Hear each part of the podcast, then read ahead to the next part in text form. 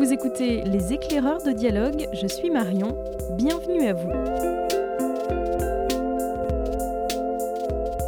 Nous avons aujourd'hui rendez-vous avec les libraires de dialogue et celui qui éclairera vos prochaines lectures, c'est Jérémy.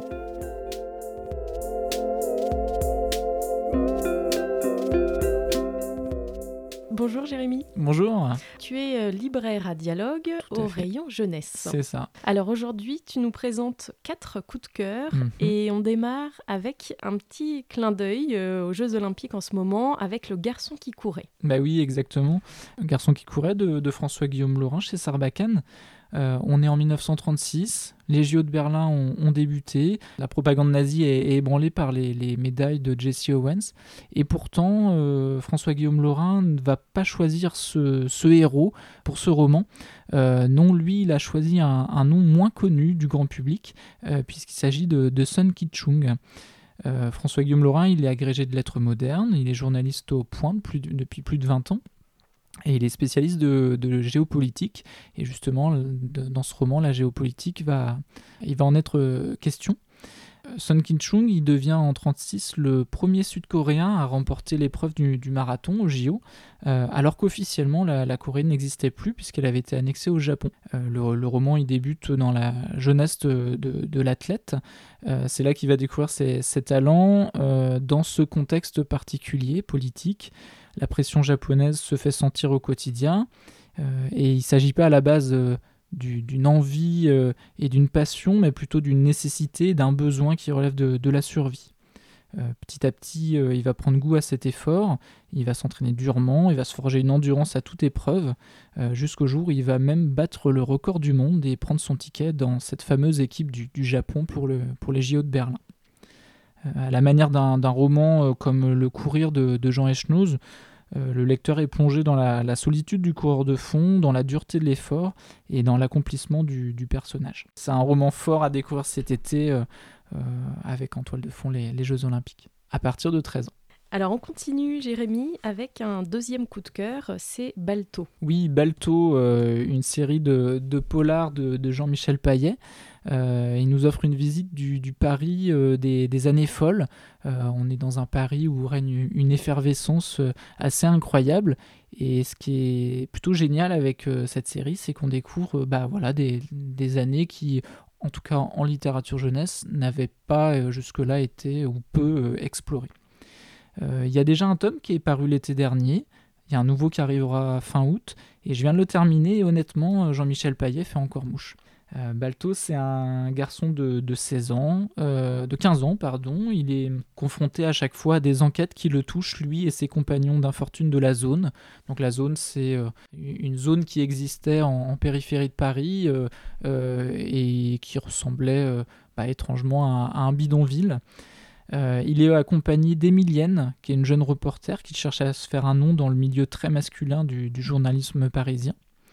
Euh, ce qui est bien dans la série, c'est que, à la, même manière que, pas mal de, séries de, de polar adultes, on est sur des enquêtes qui finalement peuvent se lire de manière indépendante. Après, avant que le tome 2 euh, arrive, moi je vous invite à, à décou- à découvrir le, héros à travers ce tome 1, mais il n'y aura aucune difficulté à, commencer par la nouveauté. Euh, L'auteur nous plonge aussi bien dans les quartiers chics de la capitale que dans les coupes-gorges de, de la périphérie, en passant par les cabarets, les studios de cinéma, les abattoirs ou les salons de haute couture. On y croise des personnalités, et finalement Jean-Michel Paillet s'amuse à, croiser ces histoires avec la grande histoire. Donc Balto, c'est vraiment une série de polars de très bonne facture, avec un, vrai intérêt historique, et c'est ce qui m'a séduit, et c'est ce que j'espère euh, les lecteurs apprécieront. Roman ado euh, qu'on peut commencer à partir de, de 12 ans. On continue Jérémy avec euh, la théorie de l'iceberg. Oui, alors là, on va changer de, on va changer de thématique. Euh, Là, c'est vraiment euh, une, belle lecture, beaucoup plus intimiste, une lecture de, bord de mer, puisque justement, l'intrigue se passe dans une petite ville de, bord de mer. On a ce, cet ado qui, s'attend à passer un été un petit peu morose. Euh, lui, il a son grand frère qui euh, part faire des études supérieures et qui s'apprête à, à quitter le, le foyer. Il est très proche de lui. Euh, et puis surtout, il a eu un, un accident l'année dernière, rien de grave, hein, mais un accident de, surf qui l'a un petit peu traumatisé et depuis il a un, lien un peu particulier avec la mer, hein, ce, traumatisme qui l'empêche de, replonger.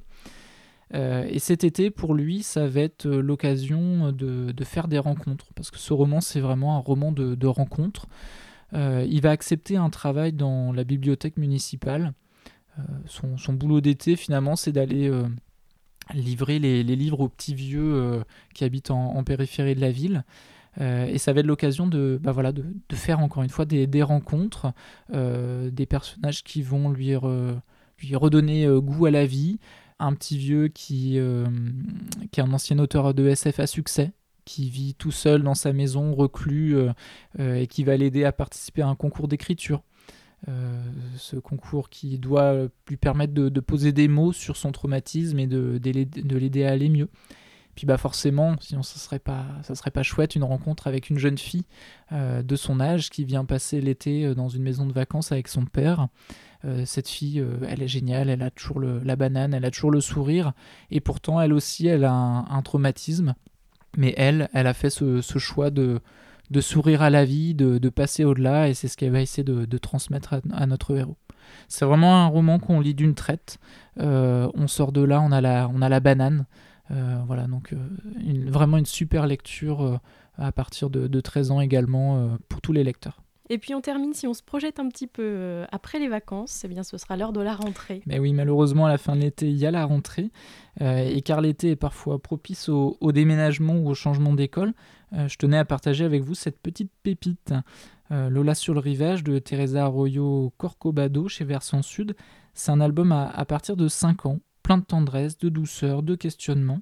C'est l'histoire d'une petite Lola, d'un déménagement, d'une colère intérieure, mais surtout de la peur de découvrir ses nouveaux camarades.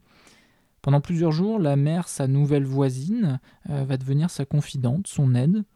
Elle va y faire des découvertes, des expériences, y récupérer des trésors qui lui donneront la force de franchir le pas et finalement d'aller à la rencontre de ses nouveaux camarades. Euh, le texte de cet album est épuré, les mots y sont justes et ils sont mis en valeur par des illustrations absolument magnifiques qu'on ne se lasse pas de contempler. Peut-être que pour certains, cet album sera, je l'espère, euh, également un trésor qui les aidera à appréhender la, rentrée qui se dessine à la fin de l'été. Voilà, pour l'instant, on profite de l'été. Merci beaucoup, euh, Jérémy. Merci à toi. On retrouve euh, tous tes coups de cœur sur le site librairiedialogue.fr et puis bien sûr tous les autres coups de cœur des libraires de dialogue. Merci. Le podcast Les éclaireurs de dialogue est disponible sur toutes les plateformes d'écoute que vous connaissez, alors surtout n'hésitez pas à vous abonner pour ne rien manquer et si vous voulez nous soutenir, vous pouvez noter, partager, commenter ce podcast ou même les trois à la fois et surtout, parlez-en autour de vous. Je ne sais pas vous, mais de mon côté, il me tarde déjà de vous retrouver pour de nouvelles découvertes. À très vite!